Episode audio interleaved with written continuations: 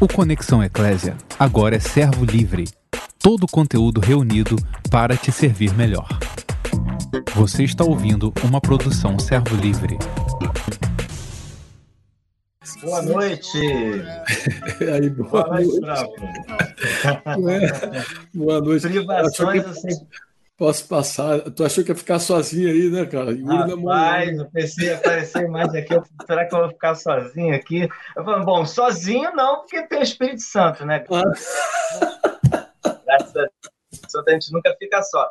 Jesus fala assim: é, Eis que estarei convosco todos os dias. Então ele está com a gente aqui agora, graças a Deus. Graças a Deus. Com a gente tem uma galera também. A gente tem que dar boa noite para essa turma aí que está aí chegando.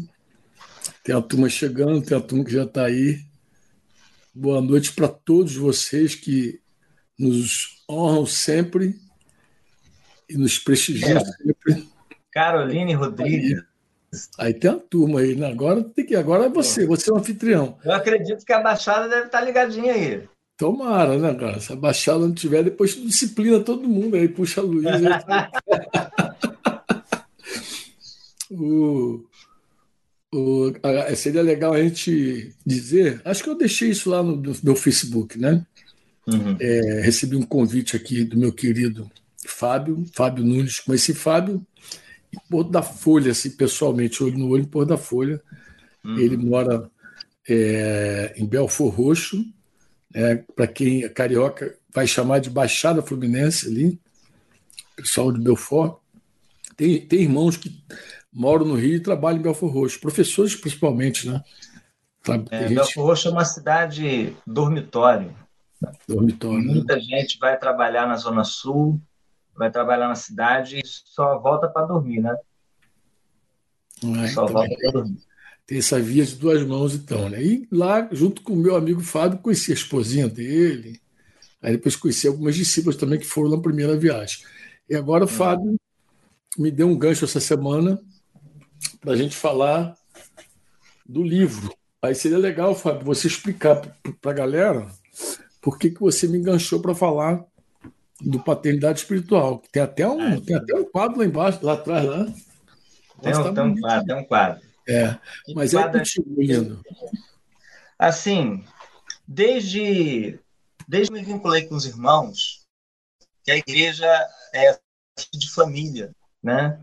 Eu lembro que o Luiz, ele uma vez ministrando, isso há uns 10 anos atrás ou mais, é, falou sobre tratar de discípulo como filho e filho como discípulo, né? De verdade, assim, aquela, ou seja, é, não só ele ministrou aquilo, falou assim, amados, aqui eu não faço diferença entre o meu filho e os discípulos do Senhor. E também não faço diferença entre os discípulos do Senhor e meu filho, porque aqui nós somos uma família.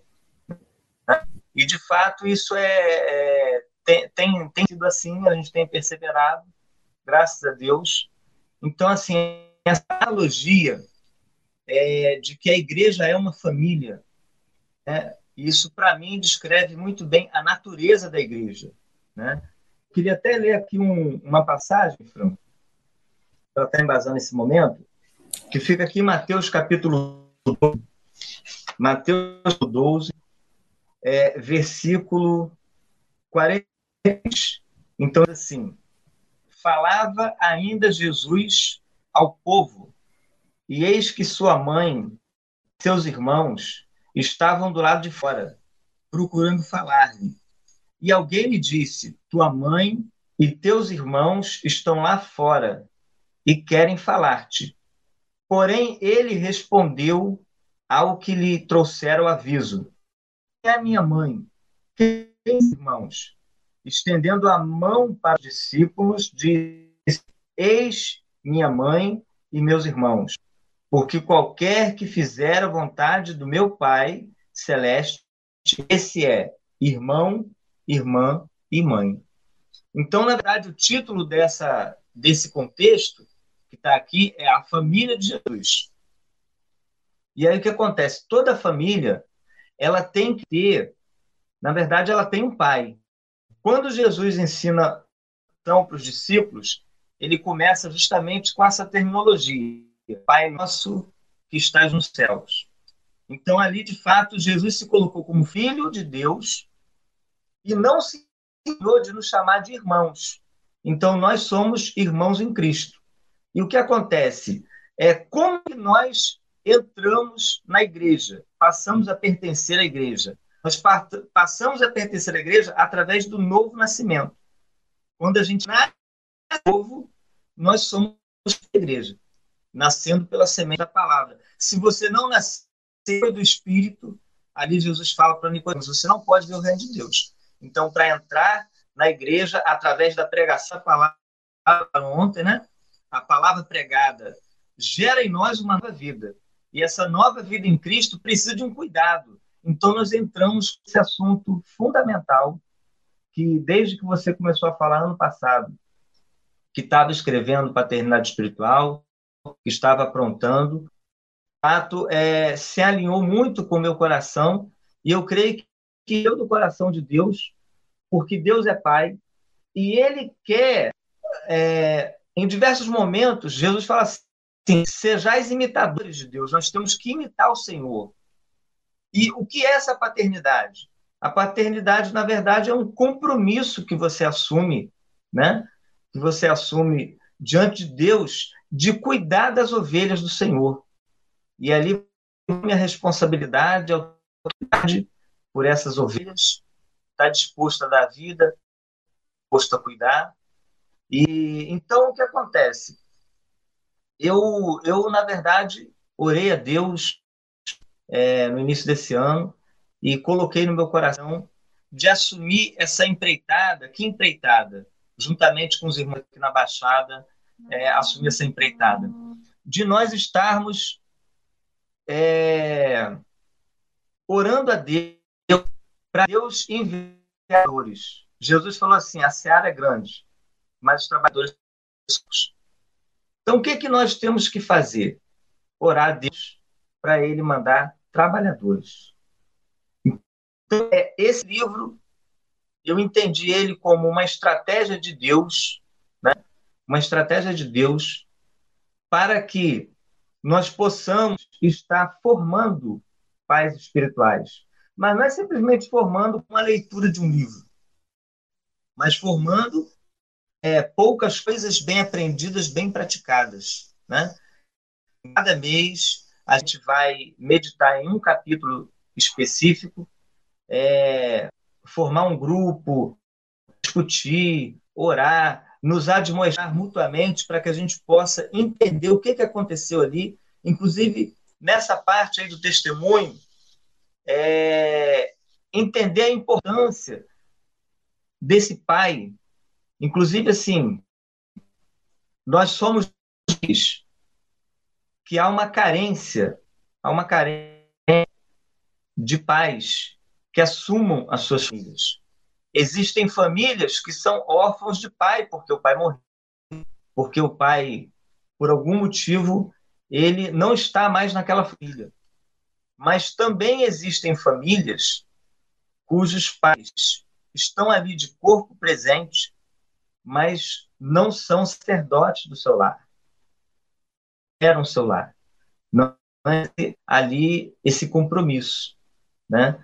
Então, é, nesse primeiro mês, a carga no meu coração está sendo refletida exatamente isso. A, a, a história com o nosso pai, que pode ser lembrada em duas vertentes. Uma, é, que pai que eu tive? E eu sou confrontado, independente desse pai que eu tive, de, de, de honrar meu pai. Né? Porque alguém falar assim, não, você não conhece meu pai, né? Igual a gente fala com a nossa esposa, né? você não conhece a minha esposa, foi primar aquela esposa, né? Mas é o mandamento seu o quê? É amar. O mandamento do Senhor em relação ao pai é o quê? Honrar. Honra teu pai. E aí, na verdade, a gente se perde em carências, é, problemas afetivos não resolvidos e destila a nossa revolta contra o pai isso pode respingar no país, que não tem nada a ver com a história, mas que no final das contas que entender que Deus é Pai e que essa paternidade de Deus exercida em nós nos habilita a ser, a ser um filho como Deus quer que nós sejamos. E aí, quando eu sou filho, restaurar a nossa condição de filho. Porque um rebelde, uma pessoa sem amor, uma pessoa com rancor, uma pessoa desobediente, uma pessoa é, é, que não se insta com capacidade para amar, não é um filho. Na verdade, assim, essa realmente é a carga aí que Deus tem colocado no nosso coração de estar tá buscando uma restauração dos relacionamentos. Entendido. eu sei que eu fui convidado aqui para falar um pouquinho do livro, né? Uhum. É, é bom deixar também o pessoal que está em casa ciente de que você tem um grupo, formou um grupo, você comprou livros, formou um grupo, e você, com esse grupo, você quer estudar capítulo por capítulo. Essa foi a introdução que você fez aí. E eu, o meu papel aqui hoje é ser um pouquinho sabatinado, mas também ouvir algumas coisas e, de repente, alguma pergunta é, de alguém, que acho que pode ser pelo chat também, porque eu falei isso com, a, com uma irmã lá de Cabo Frio que me perguntou se podia fazer perguntas. Eu acho que sim. Falei, ó, o Fábio que está no comando. Eu falei, ó, o, comand o comandante lá é o Fábio, o cara que está no comandando mas eu, eu acredito que você vai poder participar. E eu sei que você também convidou pessoas para participarem dessa live hoje, não é isso? Isso, isso. Então, isso. você quer começar então, com essas pessoas para a gente startar o tema? Podemos, podemos. A gente poderia chamar a, a Ariel. Acho que ela é. vai. Eu, vou, eu acho bom até, Yuri, você me deixar fora aqui, se for o caso, e eu entrar só para responder as perguntas. Ariel. Olá. Vocês conseguem me ouvir direitinho? Bem, okay. é, eu tenho uma pergunta para fazer sobre esse tema. É, eu acho que é um tema muito relevante, é muito importante de entender, mas é, muita gente tem dificuldade nessa relação de paternidade com o Senhor por ter é, ruídos e, e, problemas na relação com os pais terrenos. Né? E eu creio que a gente está naquele momento em que os corações dos pais aos filhos iam ser convertidos e essa restauração ela pode acontecer com facilidade se é, os dois se, se, for uma via de mão dupla né se as duas partes do relacionamento que precisa ser restaurado estiverem prontas para cooperar para isso, porque não é simples, né? Não é uma conversa fácil, não é, é geralmente é algo que é, é, é, chega a ser pesado, né? Mas precisa acontecer como é, uma pessoa que se vê nesse relacionamento, seja com pais ou com filhos, e está sozinha nesse momento, pode agir para que esse relacionamento seja restaurado. Né? E se tomar iniciativa é, sem saber se a outra pessoa de fato vai, vai cooperar ou vai entender, né? Como iniciar essa conversa e como agir depois dela, né? Porque não é algo que, que acaba quando você conversa, né? né? O que acaba ali quando você, sei lá, abre, se abre, traz luz, pede perdão. Você precisa continuar é, é, fazendo de acordo com o que você falou, né? Como agir nessa situação?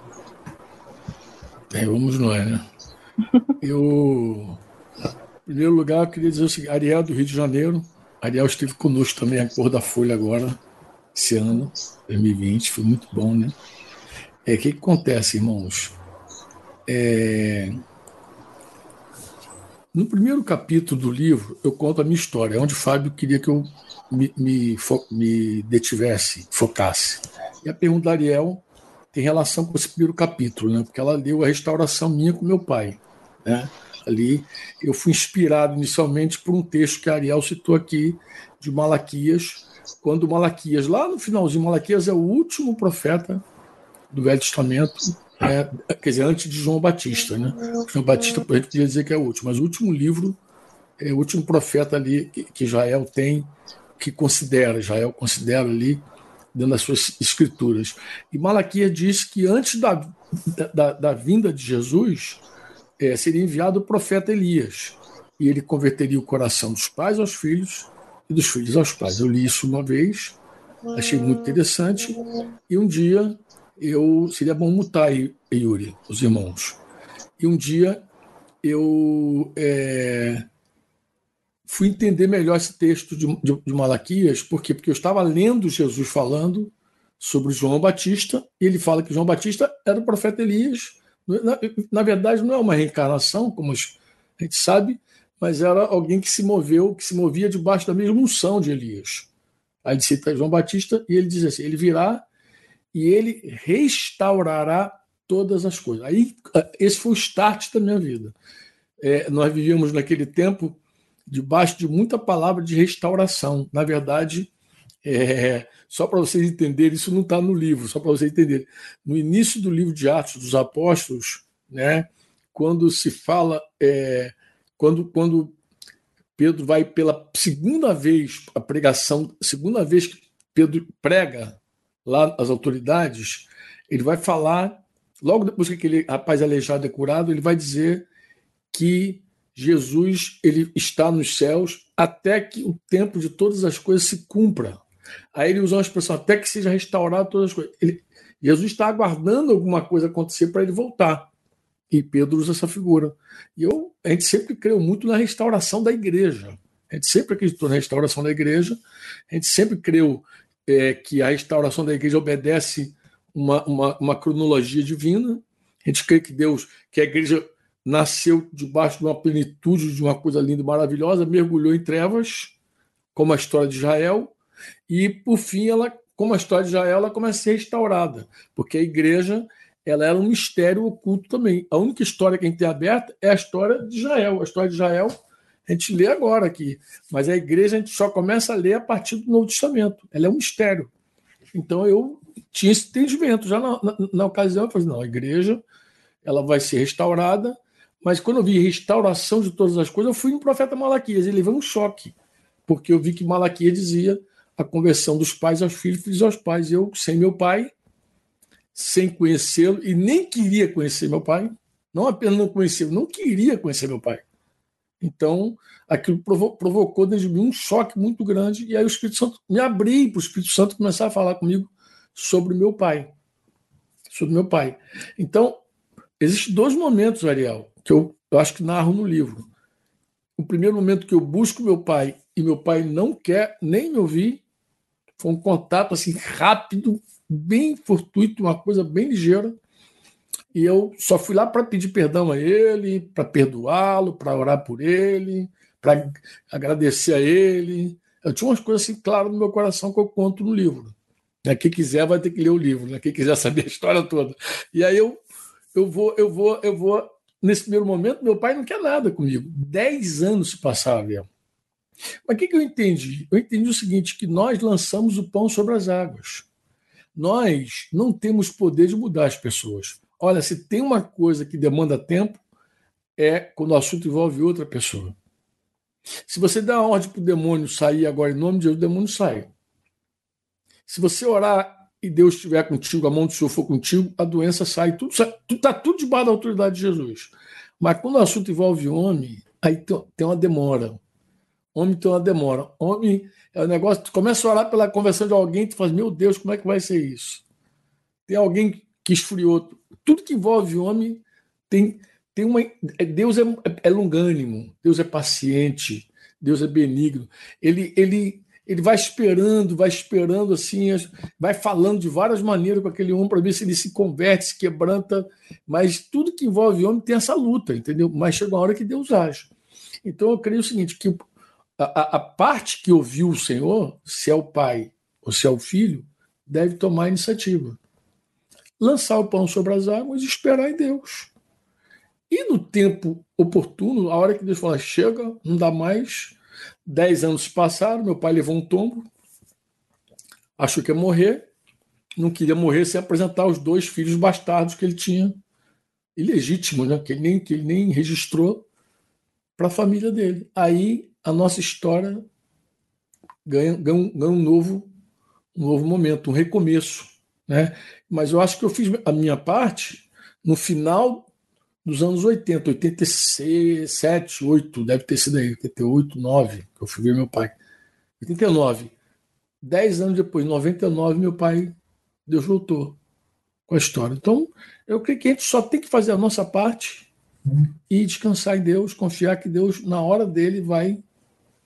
Porque a gente não. É, é a gente não nem deve tentar, mas se tu quiser tentar, tu vai ver que é trágico fazer aquilo que só cabe o Espírito Santo. então tem a obra que é do Espírito Santo, a gente não tem que se meter com isso, não. Tá bom?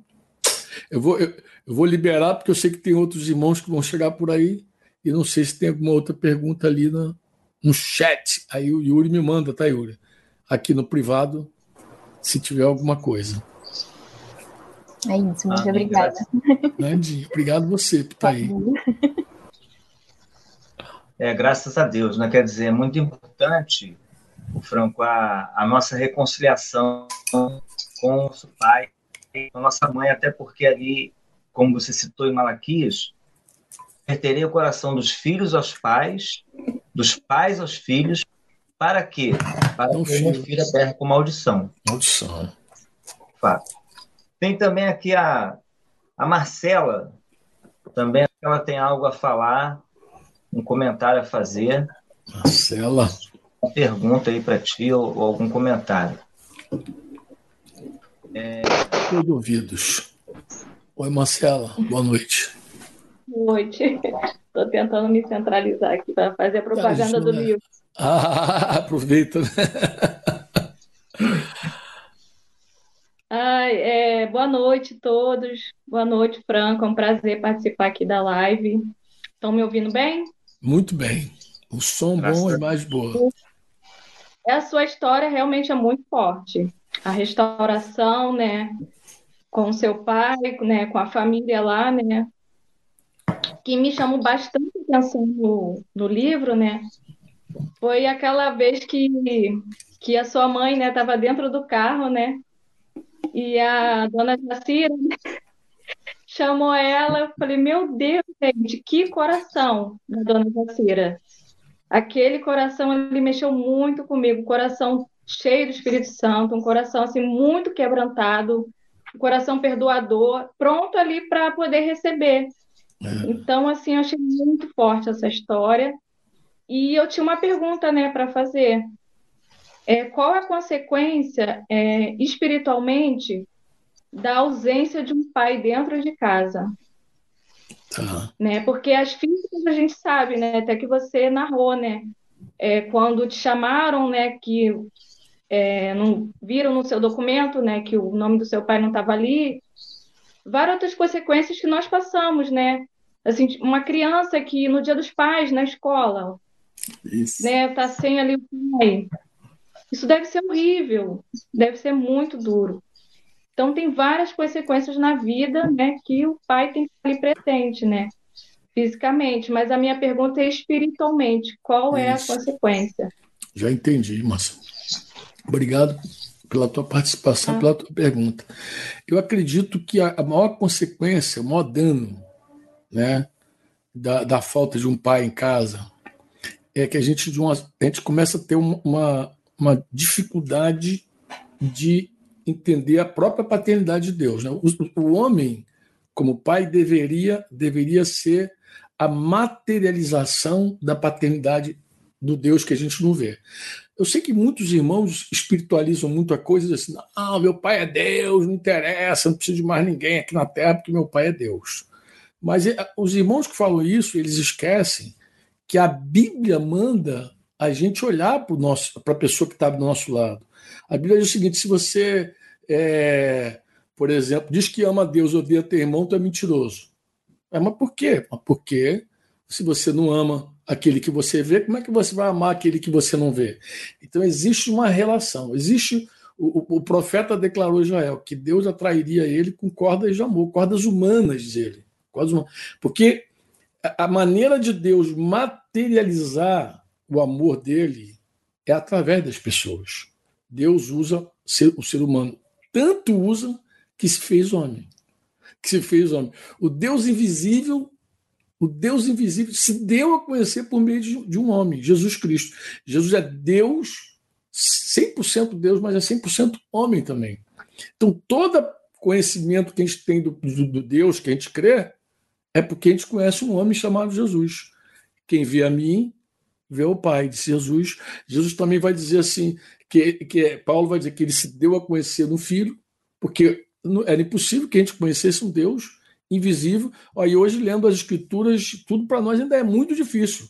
Tem uma, tem uma irmã, recente, ouvi isso, minha esposa dizendo, que ela, só por esse momento da quarentena, do, do, do, do coronavírus, por ela ver que Deus tem uma autoridade soberana, que tem coisa que não está revelada, ela ficou com medo, está temerosa. Por quê? Porque ela não está vendo nas escrituras aquilo que ela, ela queria dominar, ela queria controlar a situação. Tu vê a necessidade que o ser humano tem de se apegar a alguma coisa, né? Mas Deuteronômio 29, 29 diz que as coisas reveladas pertencem a nós e nossos filhos, as ocultas pertencem a Deus. Eu, eu acredito que o maior dano é eu não ter noção do que é um pai, de fato, porque nunca tive um. Isso reflete na vida da igreja. Por quê? Porque, como começo a colocar no livro, daqui a pouquinho a gente acha que a gente não precisa de pai. A gente, a gente, a gente quer crescer de forma independente. A gente não quer ninguém que exerça autoridade sobre a nossa vida.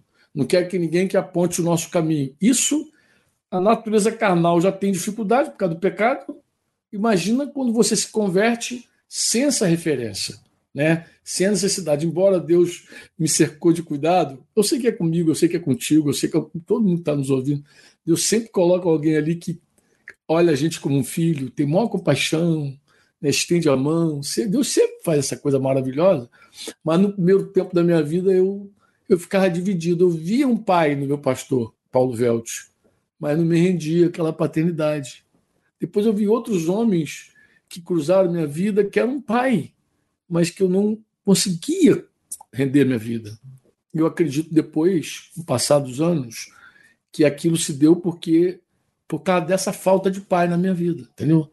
Essa falta de pai na minha vida fez eu pensar que eu podia viver sem um pai, que eu não precisava de ninguém me corrigindo, ninguém me dirigindo, ninguém falando para mim, me aconselhando, ninguém me abraçando, ninguém me acolhendo, ninguém me cobrindo, ninguém me protegendo, não precisava. Então eu achava assim que eu me virava sozinho, entendeu?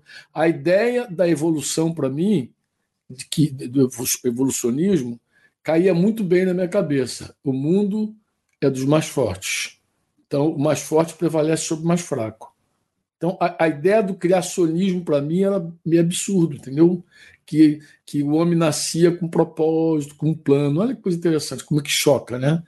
Porque como é que eu, como é que eu sou um plano de Deus se eu, nasço, se eu, se eu nasci assim, desse jeito? Sem ser almejado, sem ser desejado, sem ser esperado.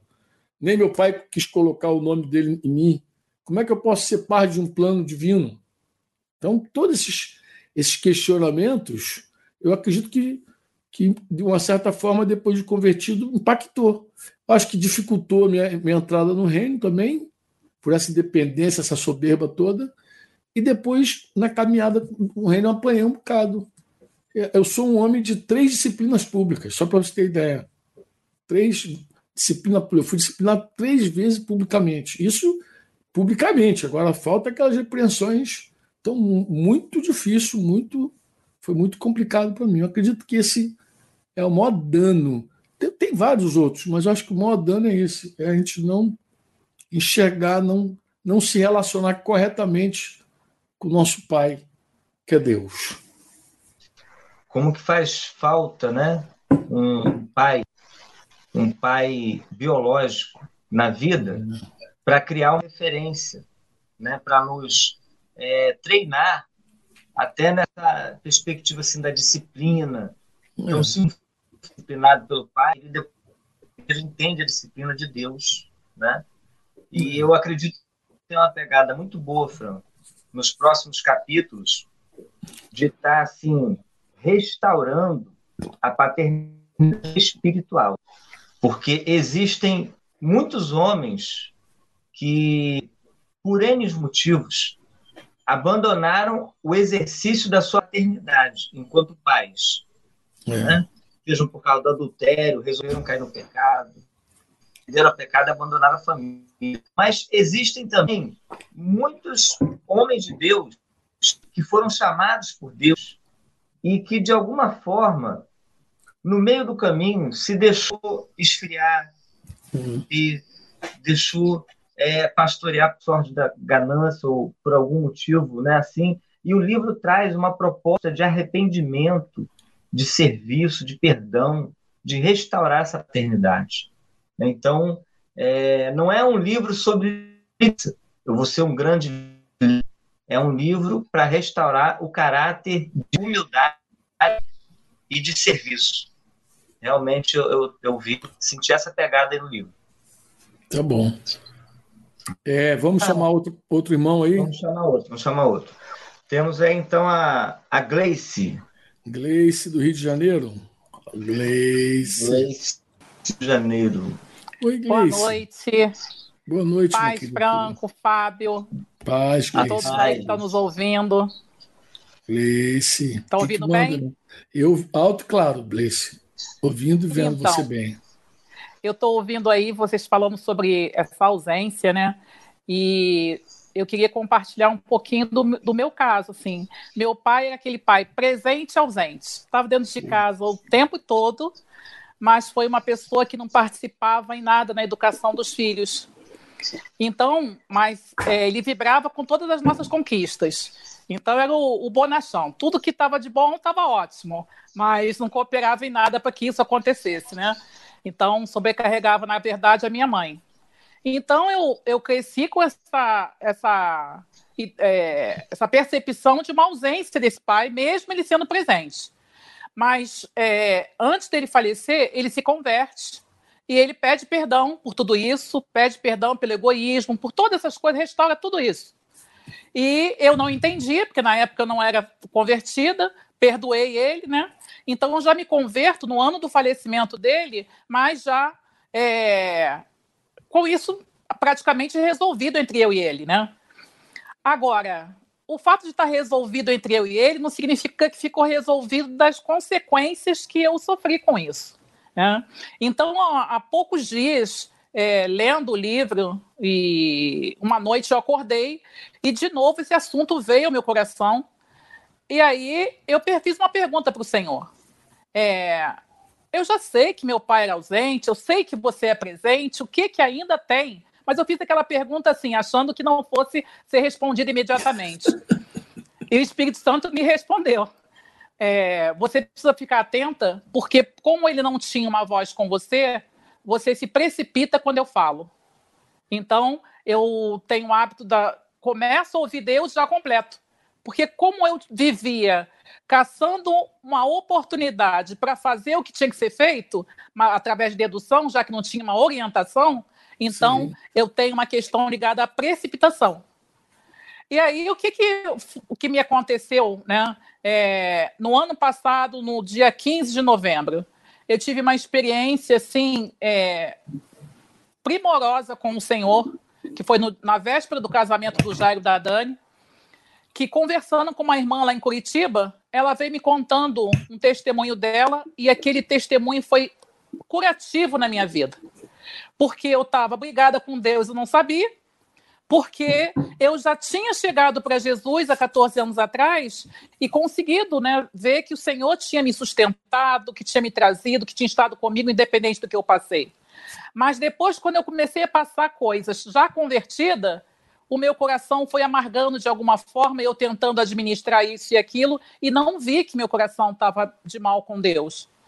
E com o testemunho dela, eu consegui ver isso, consegui me arrepender, consegui ouvir uma voz muito lá do meu interior, que parecia de uma criança, por que, que você permitiu que tudo isso tivesse acontecido? É, e aí eu fiz uma oração naquele momento, e não só restaurei essa questão da, naquele momento das coisas que tinham acontecido, como eu ganhei um grande presente do meu Pai do céu. Eu ganhei o presente de ser curada do complexo de rejeição. Então, de novembro para cá, através dessa oração, o Senhor foi tão tão amoroso comigo mais uma vez, porque em dois momentos ele falou a mesma fala comigo. Logo assim que eu me converti, quando eu olhei para o meu passado, olhei tudo o que acontecia, e no dia 15 de novembro, ele falou a mesma frase. E eu passei todas essas coisas junto com você. E essa, essa questão dele ter falado mais uma vez, e eu passei tudo isso com, com, você, e tudo isso vai forjar o seu caráter, e tudo isso vai te capacitar a ser um agente abençoador, trouxe paz no meu coração e cura do complexo de rejeição. De novembro do ano passado para cá, eu não experimento mais episódios de complexo de rejeição. E aí, é, é, assim, e eu creio que eu não sabia direito o que, que ia acontecer, como ia ser minha participação, estava orando por isso. E eu creio que nesse momento, Franco, alguém precisa ouvir isso. Seja uhum. o que for que você esteja passando ou que passou, o Senhor está contigo porque Ele é um Pai. Ele é perfeito. E Ele está conosco Amém. em todo o tempo nos sustentando. Amém. E aí não haja dúvida que essa paternidade dele é imutável, perfeita e que Amém. pode sarar você de todas as feridas. Em nome Amém. de Jesus. Amém. Esse era o meu comentário. Muito obrigado, filha. Muito obrigado. Eu agradeço a oportunidade ah. aí, agradeço por estar aqui e agradeço a Deus, porque ele falou que eu ia falar isso para algumas pessoas, eu só não sabia que ia ser tão rápido. e para tanta gente, tu vai falar E para tanta aí. gente, para tanta gente. É verdade. Eu confesso que eu fui pega de surpresa. É, Deus Mas sabe assim que é bom. Assim que, que é, é bom. Um beijão, obrigado. Um beijão para vocês, tá? Beijo na galera aí do Rio aí. Obrigado. Tchau. Glória e aí, Fábio, quem, quem o mais Thiagão apareceu na... O Thiago voltou, ressuscitou aí, Thiago. Já apareceu aí, a internet ressuscitou aí. Aproveitar que a internet. Eita, ah, meu filho! Tiago, como é que tá? Boa noite. Boa noite. Agora que foi, é. O que, que, que manda, meu filho? É, na, ver... É, na verdade, eu gostaria de dar um feedback, né? É, eu creio que essa história nos edifica muito na parte que você relata, eu já vi também isso diversas vezes também aqui, quando, na, nas tuas vindas aqui para Porra da Folha, né? De que nessa história do seu pai, você precisou não, é, na verdade você não cobrou amor, né? Mas você escolheu amar, porque na verdade, é, inclusive na minha vida, pessoalmente eu nunca tive problema com meu pai, mas eu já tive alguns problemas com autoridades espirituais sobre a minha vida, inclusive aqui em Cor da Folha, né? E eu vendo essa, a sua história, como me edifica muito da minha parte quando você fala que o Senhor restauraria todas as coisas, né? Então, está é, escrito nos evangelhos, né, essa promessa, e de quanto é, a gente é, precisa ser, né? não precisa, na verdade, nós não é, precisamos é, é, é, cobrar o amor, mas a gente precisa escolher amar, né? Isso eu creio que aborda para todas as áreas da nossa vida, né? todas, todas as esferas da nossa vida, né? É, por, a, quando você fala também né, que a gente não precisa, na verdade, a gente não deve é, querer ter ovelhas, mas querer ser um pastor. É, e a gente não é, não querer ter uma esposa, mas querer ser um bom esposo, querer ser um Opa. homem de Deus, segundo o coração de Deus. Opa, Tiago, fala mais alto aí, de repente alguém ouve isso aí. Hã? Fala mais alto e de repente alguém ouve aí. Amém. Vamos lá. Então, é, como isso, é, como o Mitinha fala, né, que o prego vai, vai batendo até entrar, né? até entrar. Então, tem sido um prego que tem sido batido na minha vida através de você, inclusive através do Fabiano. Queria dar um abraço para o meu querido Fabiano. Não sei se ele está online aí, mas para a nossa queridíssima Aline e todos os amados aqui, Luiz, Lúcia, nosso amado Valtinho aí, Thalita, todos os irmãos aqui em Porra da Folha que têm sido instrumentos de Deus para me ajudar nesse tempo, né? A não é, querer ser, é, não querer ter, mas querer ser. Eu acho que isso que é, me, me, traz um impacto muito grande nessa história né, é, de restauração com o teu pai. E eu creio que isso é, vai para várias áreas da nossa vida, né? várias esferas da nossa vida. Então, isso traz um impacto muito grande para mim, né? pelo menos Deixa... na minha vida, nessa né? parte. Né? Deixa eu dizer algo em cima do que você está dizendo. É, acho que a linha com os nossos queridos que estão em casa, para eles entenderem. esse princípio pode ser lido assim: antes de eu querer ter um pai, eu preciso querer ser um filho. Isso. Antes de eu querer ter um filho, eu preciso querer ser um pai. Né? E a restauração, eu acho que acontece aí, quando a gente está mais preocupado em ser um filho do que ter um pai. Outro dia eu conversava com um irmão aqui de uma live e dizia: irmão, às vezes a gente está muito preocupado em descobrir as coisas misteriosas das Escrituras. E a gente se preocupa mais em saber o que não está revelado do que praticar aquilo que já sabemos. Então a gente deveria, antes, antes de querer descobrir o que não está revelado, a gente deveria buscar viver o que a gente já sabe, o que a gente já, já sabe, Isso. o que Deus já nos falou. Isso deveria ocupar muito mais a gente do que buscar as não reveladas. Obrigado, Tiagão. Um beijo grande tá para os meus queridos do sertão aí. Beijo no coração. Valeuzão. E aí, Fábio, convidou mais gente? Você? É, tem, tem mais algumas pessoas sim. Então manda é, fogo, meu filho. É, manda fogo. Joelson. Joelson. Joelson tá Ô, Joelson. O homem das abelhas. Cabo Sim, senhor, chefe. Fala, meu. Fala 084. tudo jóia aí, Fábio? Tudo bem. Não, tudo jóia, Fábio? Fala, Joelson. Prazer em falar com vocês. Manda Os homens me pegaram de surpresa, rapaz. Os caras são fortes. Ué. Filho, ó, quem é Mas... é filho, quem é pai, é, é pega de surpresa e sabe responder, porque passou pela experiência. Meu Deus. Eu hoje eu tive uma experiência muito legal, não é? Eu não vou falar do início do livro. Eu vou falar de onde eu estou lendo. Na página 118 foi um, um texto aqui que me chamou muito a atenção, não é? E aliás, começa na parte final da página 117. A parte final não é? Devemos considerar grandemente a importância de pastorear como Deus quer, ou seja, sem constrangimento, sem sermos manipulados por nenhum homem. Aí na 118 termina: Pois nós só resta uma decisão: ou tememos aos homens, ou tememos a Deus. E não dá para temer os dois. Se eu temo aos homens, terei de sustentar minha autoimagem.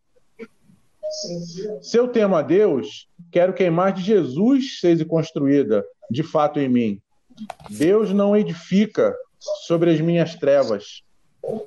O terreno precisa estar limpo e na luz. Ele não vai levantar um edifício sobre outro sobre é, um ídolo sobre outro.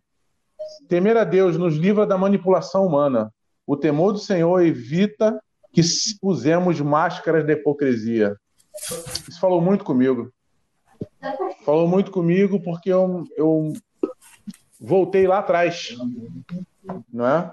Um tempo onde eu dizia que cria em Jesus, que eu servia Jesus, mas que eu precisava, na verdade, era derrubar essa auto, ser derrubado na minha autoimagem, não é? E eleger, ver realmente pessoas em minha vida que fossem me referência de pais, de pai, não é? E hoje, graças a Deus, eu não tenho só um pai.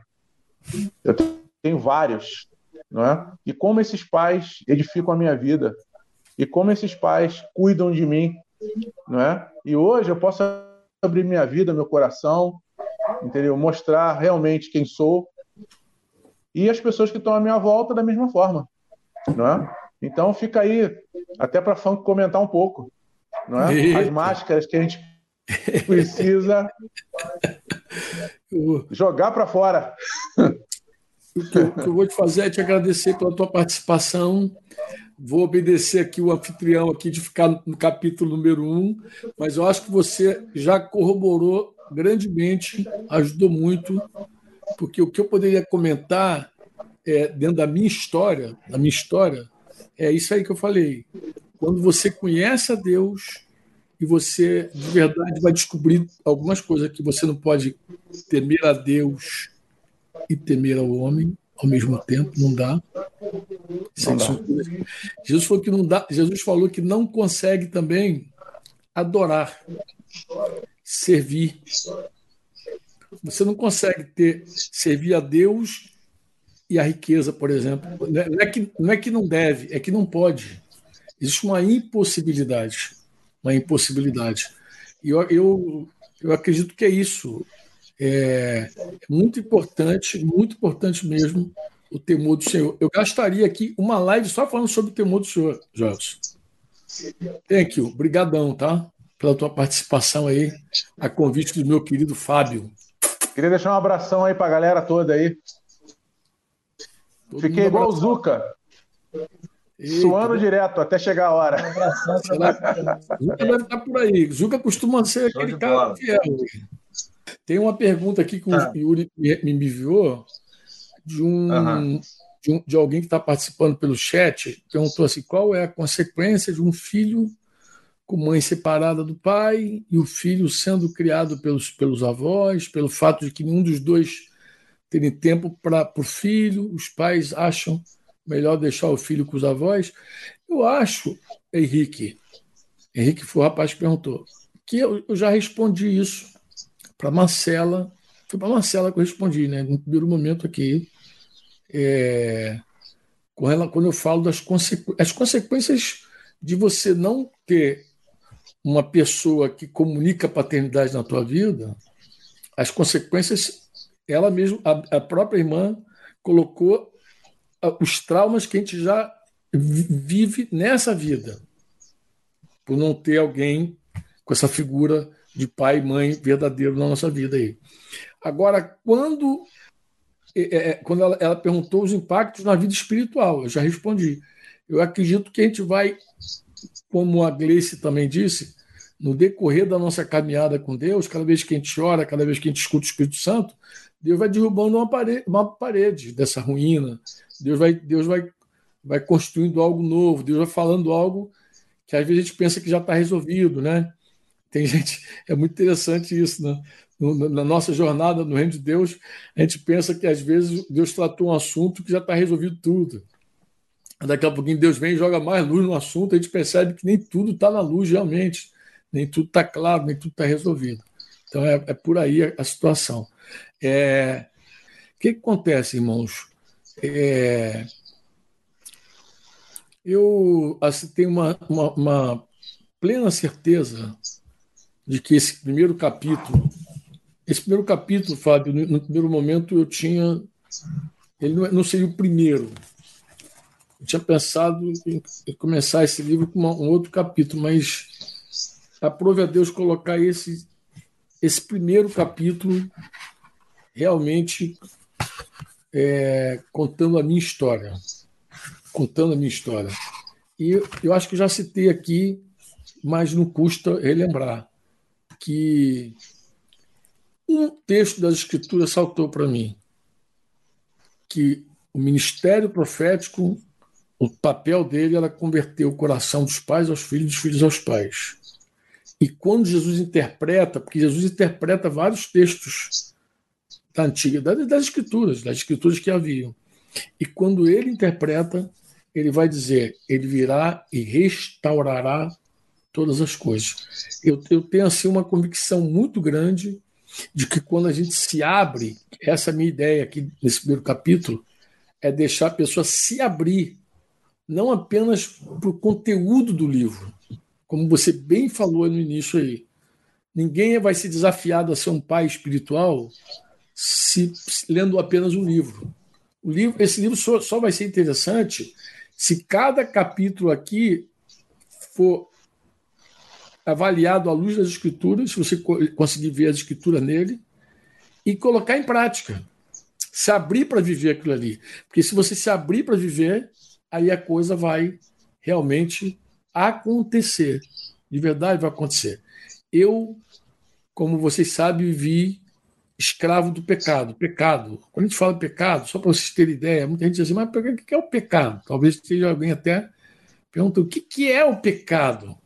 O pecado, irmão, ele pode ser respondido de várias formas. Você lê a Bíblia, tu vai ver que pecado é aquela mancha que ninguém pode remover. Tu vai lá em 2 Pedro 2. Tu vai ver que o pecado é uma doença que ninguém pode curar. Isso tu vai ver em vários livros. Isaías diz isso no capítulo 1. É um fardo que ninguém pode suportar. Isaías também fala isso no capítulo 1. São algemas que ninguém pode abrir. Ninguém pode abrir. É uma corda, e Provérbios 5 vai dizer isso lá, 22, que ninguém consegue arrebentar. É, é um ídolo do qual ninguém consegue se livrar. Ezequiel vai dizer isso.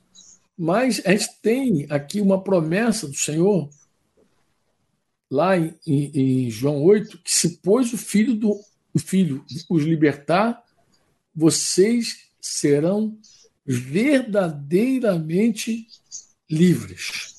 Então, tudo, absolutamente tudo que nós estamos compartilhando, que eu compartilho também por meio desse livro, porque o livro é só a mídia. Isso aqui é só assim, a mensagem veio, eu escrevi, Fábio. Fiquei lá 45 anos nos Estados Unidos só escrevendo, mas uma inspiração dos textos das escrituras e também das coisas que eu vivi. Eu, sou, eu também conto história. Eu sou um contador de história. Então eu creio de todo o coração que se a pessoa se abrir para a palavra de Deus, se ele experimentar a ação verdadeira de Jesus na vida dele, porque só Jesus que faz o impossível, como vencer o pecado, como é, te, te dá garantia de uma vida eterna. Né? Só Jesus faz isso. Jesus, que a gente tem anunciado aí em cada live, é, é o mesmo que é eterno, é o mesmo que é filho de Deus, é o mesmo que encarnou, que se fez homem para ser conhecido. Expliquei isso aqui para uma das irmãs. É o mesmo que viveu uma vida sem pecado, é o mesmo que fez o bem a todas as pessoas, não foi encontrado nenhum engano na sua boca, e mesmo assim, talvez por causa disso, não mesmo assim, mas talvez por causa de toda essa pureza, ele se tornou, talvez não, de fato foi assim, ele se tornou o Cordeiro de Deus que tira o pecado do mundo. Jesus é o, o único, ele é a porta, ele é o caminho, ele é a verdade e a vida. Jesus não é, a, a vida não é um, uma, uma coisa que você sente, desfruta. A vida é uma pessoa. Verdade não é um conceito. Verdade é uma pessoa. O caminho não é um lugar estratégico para você andar. O caminho é uma pessoa. Quando isso tudo ficar claro, tudo para nós, tudo para nós, de verdade, irmãos, é possível. Porque a gente vai dizer assim: não, essa é a vontade de Deus em Cristo. Se é a vontade de Deus em Cristo, eu posso experimentar. O que a Gleice falou pode ser vivido. O que o Franco falou e escreveu pode ser vivido. Isso seria legal, é, Fábio, deixar registrado para o teu grupo de estudiosos aí que estão estudando aí paternidade espiritual. Dizer o seguinte, irmão, que Jesus, com Jesus tudo é possível. Até vencer o, o, o pecado, até a morte as coisas impossíveis da vida com Jesus é possível. Então, se eu pudesse falar alguma coisa para te animar, eu diria assim: por que, que eu conto a minha história, Fábio? Eu conto a minha história para dizer que Jesus entrou na minha história. Foi ele que entrou na minha história. Né? Eu, eu, eu tinha uma história, mas ele entrou na minha história. Quando Jesus, o, o, o, o Senhor, o dono, a autoridade máxima, aquele que vai julgar o mundo todo, aquele que vai julgar vivos e mortos, aquele que vai julgar, que tem toda a autoridade. Ele falou: toda a autoridade me foi dada, no céu, na terra, até debaixo da terra. Aquele que tem toda a autoridade, aquele que governa sobre tudo. Quando ele entra na história de uma pessoa, essa pessoa passa a ter uma, uma nova história. Então eu começo contando a minha história aqui, e aí quando você começar a ler, tu vai ver que essa história tem dois momentos. Um antes de Jesus e um depois de Jesus. Curiosamente, curiosamente o mundo, você é professor, você sabe disso. Curiosamente o mundo é histórico, o mundo histórico, a história do mundo, ela é dividida em dois momentos: antes de Cristo, depois de Cristo. É... Isaías profetizou no ano cerca de 740 anos antes de Jesus. Antes de Jesus. Malaquias, uns 400 e poucos anos antes de Jesus. então, tem a, o, o mundo, a história do mundo se dividiu em antes de Cristo e depois de Cristo. E eu, eu falo sempre para os irmãos a mesma coisa. É, Fábio, eu digo, irmãos, a nossa história é igual. A gente, tem, a gente pode contar a história antes de Jesus e uma depois de Jesus. O Fábio tem uma história antes de Jesus e depois de Jesus. As pessoas que estão aí na nossa live, a maioria esmagadora, tem, tem uma história antes de Jesus e tem uma história depois de Jesus. Então, o primeiro capítulo desse livro é só para inspirar os irmãos a isso, a dizer o seguinte: que existe uma história. Eu tenho a minha história antes de Cristo e tem uma história depois de Cristo.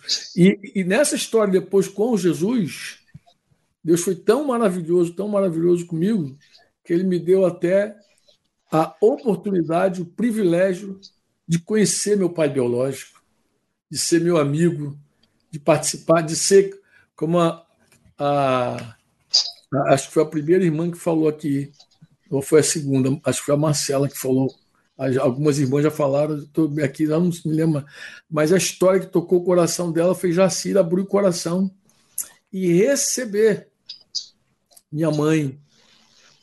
Receber minha mãe. Então, tu vê, Deus me, me concebeu tudo isso. Mas isso é possível depois que Jesus entra. Então, se tem alguém aqui nos assistindo, nos ouvindo, ou alguém lendo o livro lá com o Fábio, lá, que ainda não deixou Jesus entrar, não, não, não, não se sujeitou a essa autoridade de Jesus, não recebeu o governo de Jesus, não recebeu o Senhor e o Salvador Jesus, precisa fazer isso para a tua história ganhar uma nova, uma nova cara, entendeu? Então, antes de Jesus, o Fonseca está dizendo aqui, antes de Jesus eu era escravo do pecado, depois de Jesus me tornei filho. Eu me lembro, Fonseca, do André Debes dizendo que antes de Jesus é, ele era um prego e, e, o, e, o, diabo batia nele, né? Ele era um verdadeiro prego e, e, o diabo batia nele. Depois de Jesus, ele dizia que quem batia no diabo era ele. Mas assim, tudo é antes Glória a Deus. e depois, né? Tudo é antes e depois. Antes de Jesus você tem uma experiência, depois de Jesus você tem outra experiência. Toda a nossa história ela vai ser contada desse jeito antes de Jesus, depois de Jesus. Exatamente como a Amém. história antes de Cristo, depois. Fala, meu lindo. O Yuri me passou aqui que a, a Rodinha voltou. Né? Vamos ver se ela consegue. Ela está aí, Yuri? É. Vamos ver se ela volta aí. Seria uma alegria. Oi. Oi, boa noite. Estão me ouvindo? Alto e claro, bem. Graças a Deus. Glória a Deus. Então, eu estou gostando muito de ler o livro Paternidade Espiritual. Tem sido muito emocionante. O capítulo eu achei muito emocionante. E quando o Fábio né, me convidou a participar, eu fiquei pensando qual seria a semelhança né, desse livro com a minha vida. E aí eu não me lembrava de nada, mas o Espírito Santo me levou à minha adolescência, onde eu passei uma grande dificuldade pois o meu pai ele tinha problema com alcoolismo quando eu tinha 12 anos, em 1996, e a minha mãe decidiu se separar dele. Nós nos mudamos de casa senti muito apresenteio, muito. Naquela época nós não tínhamos acesso a essa facilidade como nós temos hoje, e eu me correspondia com meu pai por cartas. Não me lembro de nenhuma vez ele ter visitar na casa da minha avó, mas como eu continuei estudando no município que eu morava, algumas vezes eu ia visitá-lo. E eu estava tão triste que só Deus mesmo poderia restaurar, né, aquela situação. E aí, assim como diz na Bíblia, né, Deus faz novas coisas. E Aí, pai me enviou uma carta dizendo que ele havia se convertido, que ele havia Jesus, ele foi liberto do alcoolismo e a minha mãe voltou para ele. Eles não chegaram a se né, continuavam casados, e ali eu vi assim como Deus, né, o meu pai, conseguiu restaurar, né, fazer nova todas as coisas. E aí, né, o que mais me chamou a atenção também no livro, no primeiro capítulo, foi na página 25, quando você reconhece a paternidade de Deus. O quão é importante a gente que nós temos um pai que é capaz de fazer nova todas as coisas. E a pergunta que eu tenho a fazer, você já tentou um pouco, mas foi a pergunta que eu formulei. É em que contexto da sua vida você foi motivado a escrever sobre paternidade espiritual? Como foi essa inspiração? Como veio e você decidiu, vou escrever?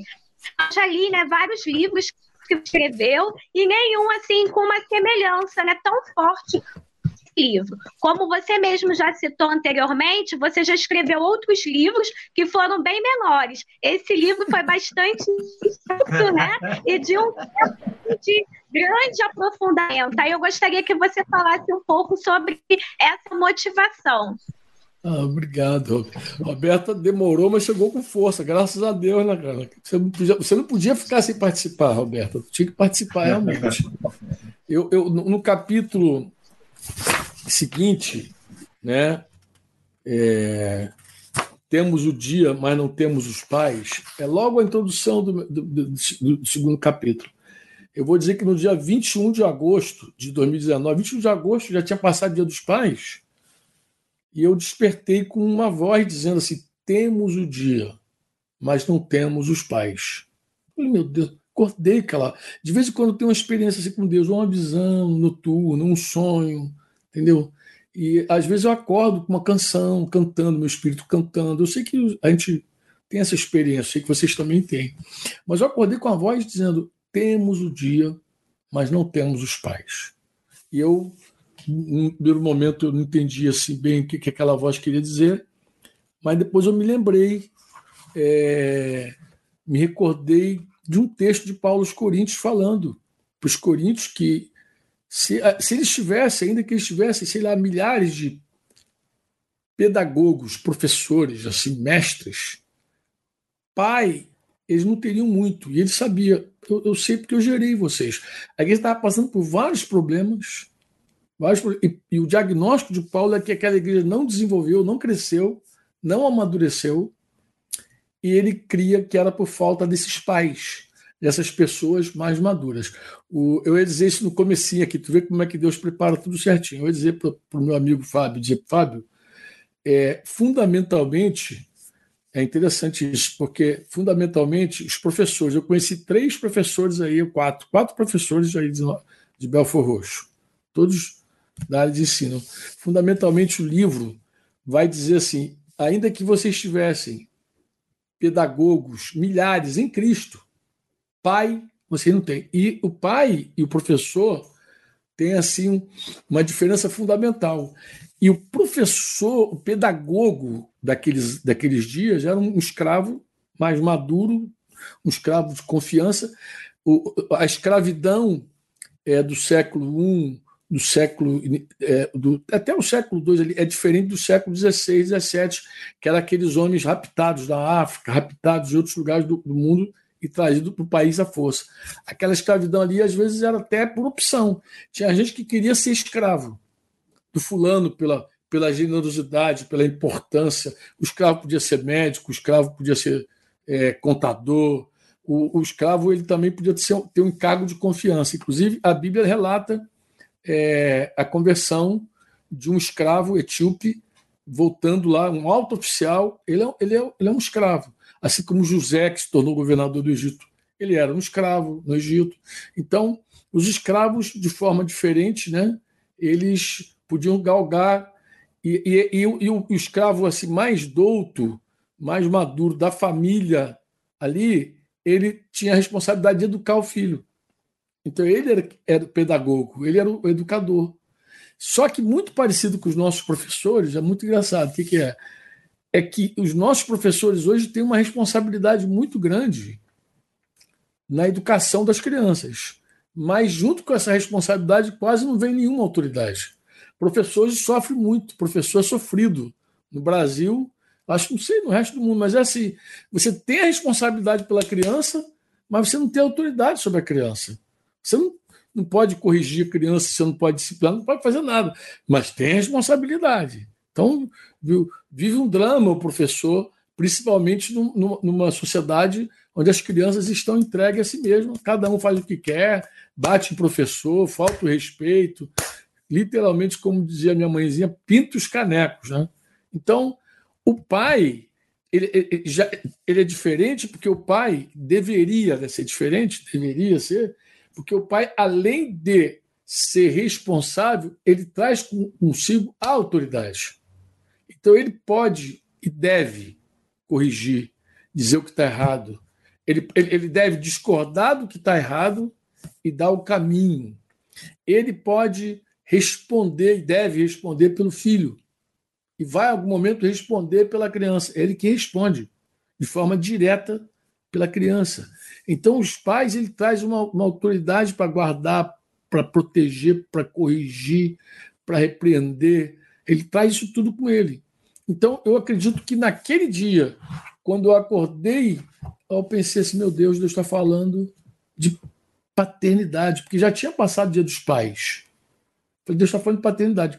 Eu fui, eu, eu fiz uma viagem para os Estados Unidos a fim de traduzir um livro de Mitian, que deve estar sendo lançado por esses tempos agora aí, chamado Formação de Caráter.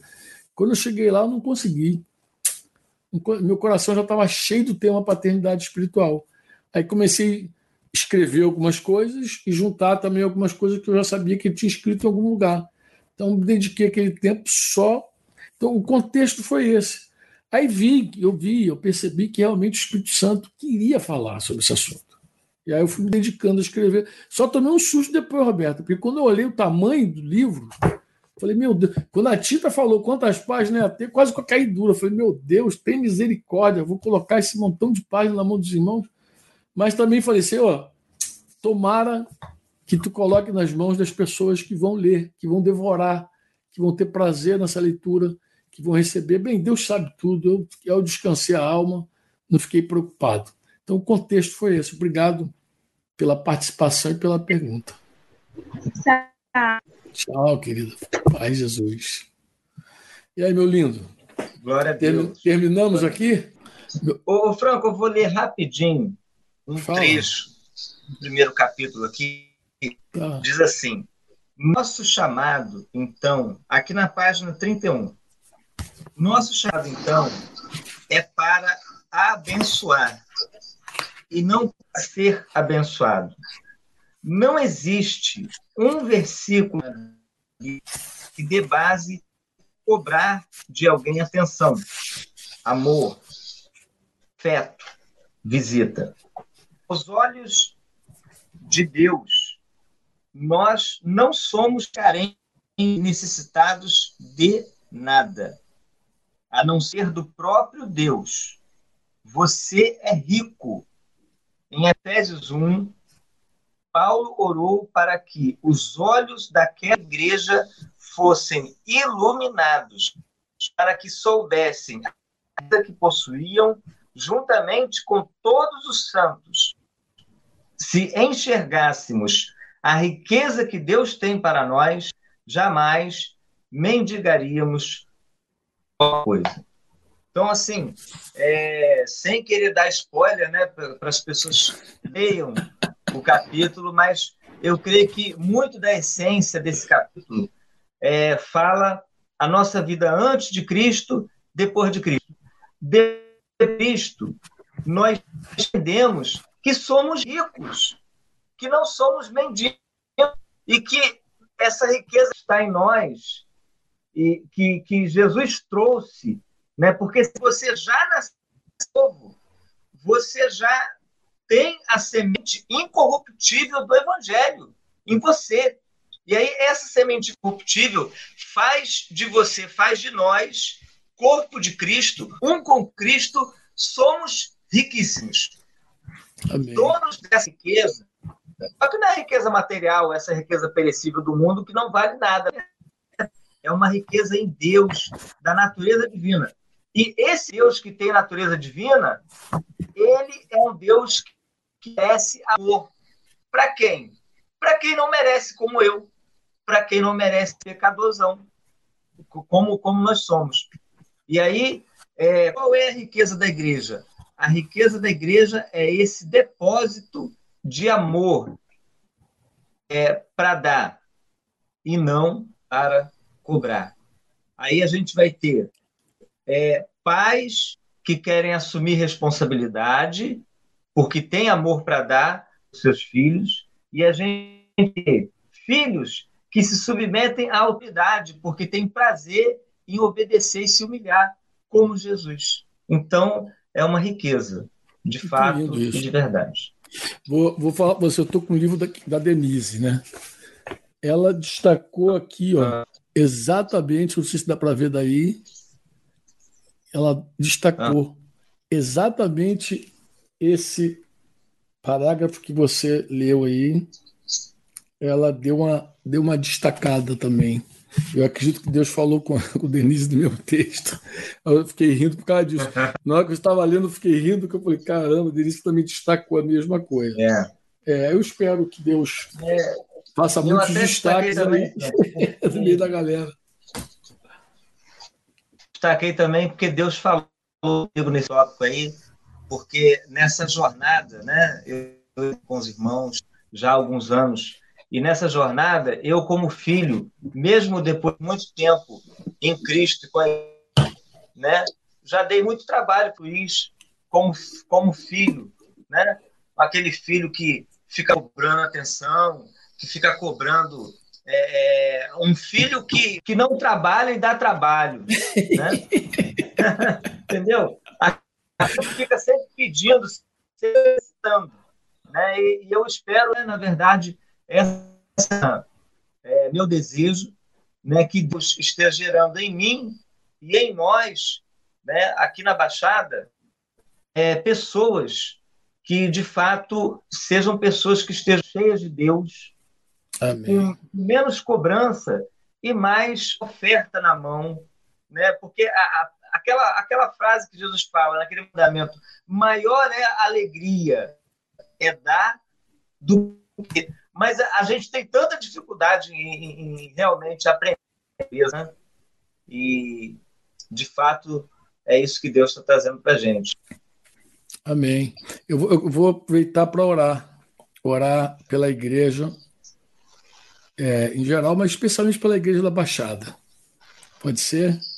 Pode já ser. Que você, já que você me, me, me provocou essa missão de falar sobre o livro Paternidade, é, eu até vi que, tem, de repente tem alguém aí querendo saber como adquirir o livro. Acho que isso vai provocar também curiosidade nas pessoas e desejo de ler o livro, que eu acho natural. A pessoa entra numa Só para tá com o objetivo da oração, eu vou pedir assim, cada, cada livro, o que eu estou orando aqui é o seguinte, que cada livro caia na mão de alguém que tenha a carga e o desejo de se tornar pai de assumir um compromisso de cuidar das ovelhas do Senhor. Então, de fato, eu em nome de todos aqueles que eu falo para eles, ó, esse livro você vai ter um acompanhamento, você é, é, vamos aqui assumir um compromisso, escrevi um tipo de compromisso para a pessoa realmente assim é, assumir aquilo ali como uma ação, né? De, de se esforçar para praticar. Porque o que tem para ser praticado não é fácil, não não, né? não, não mole. Mas é, Jesus falou assim: aquele, quem quiser vir após mim, né? Não é isso? Então, não é uma tarefa fácil. Na verdade, é uma tarefa até impossível. Eu creio que Deus quer fazer esse milagre aí no meio Amém. de nós. Amém. Tudo para ele tudo é possível, né? Vamos orar então.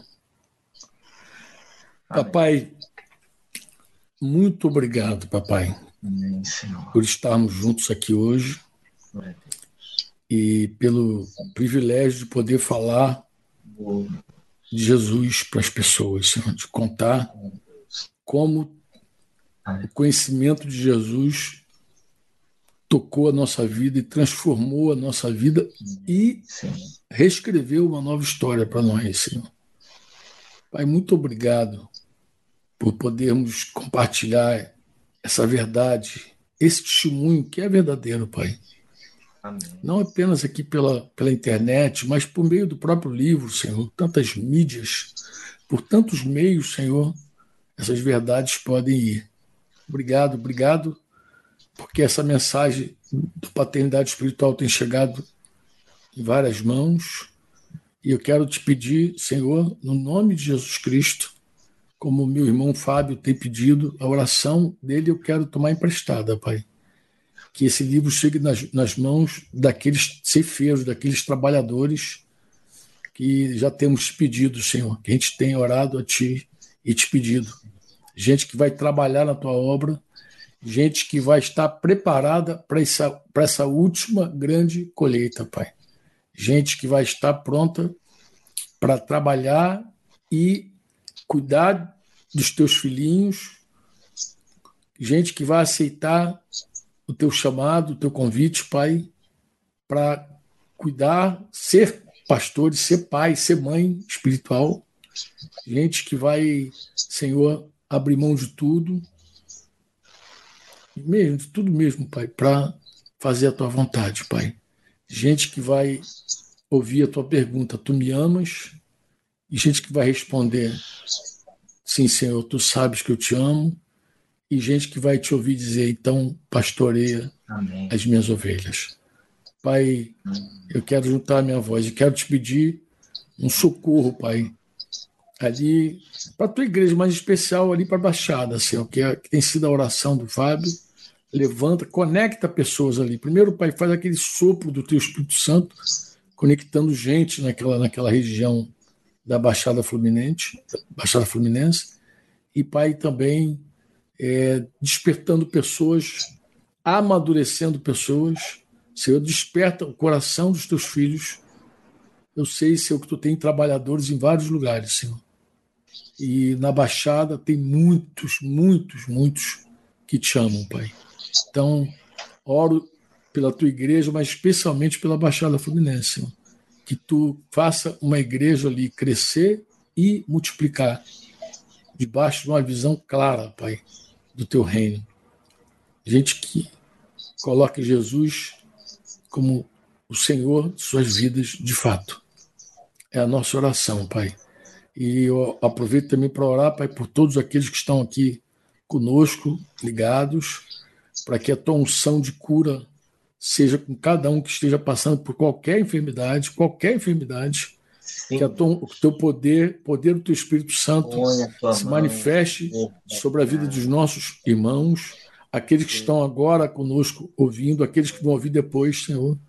Rogamos para que tua, tua cura, tua unção se derrame no corpo, na alma e no espírito dos nossos amados, Senhor. É, oramos para que tu guardes teus filhos de todo mal.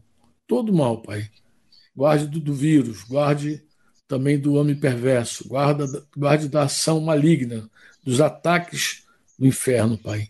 E não nos deixe cair em tentação. Mantenha-nos de pé, ficados na tua palavra, que a nossa fé se apoie só no teu poder e não na sabedoria humana. É a nossa oração no nome poderoso de Jesus, Pai. Amém. Você ouviu uma produção Servo Livre.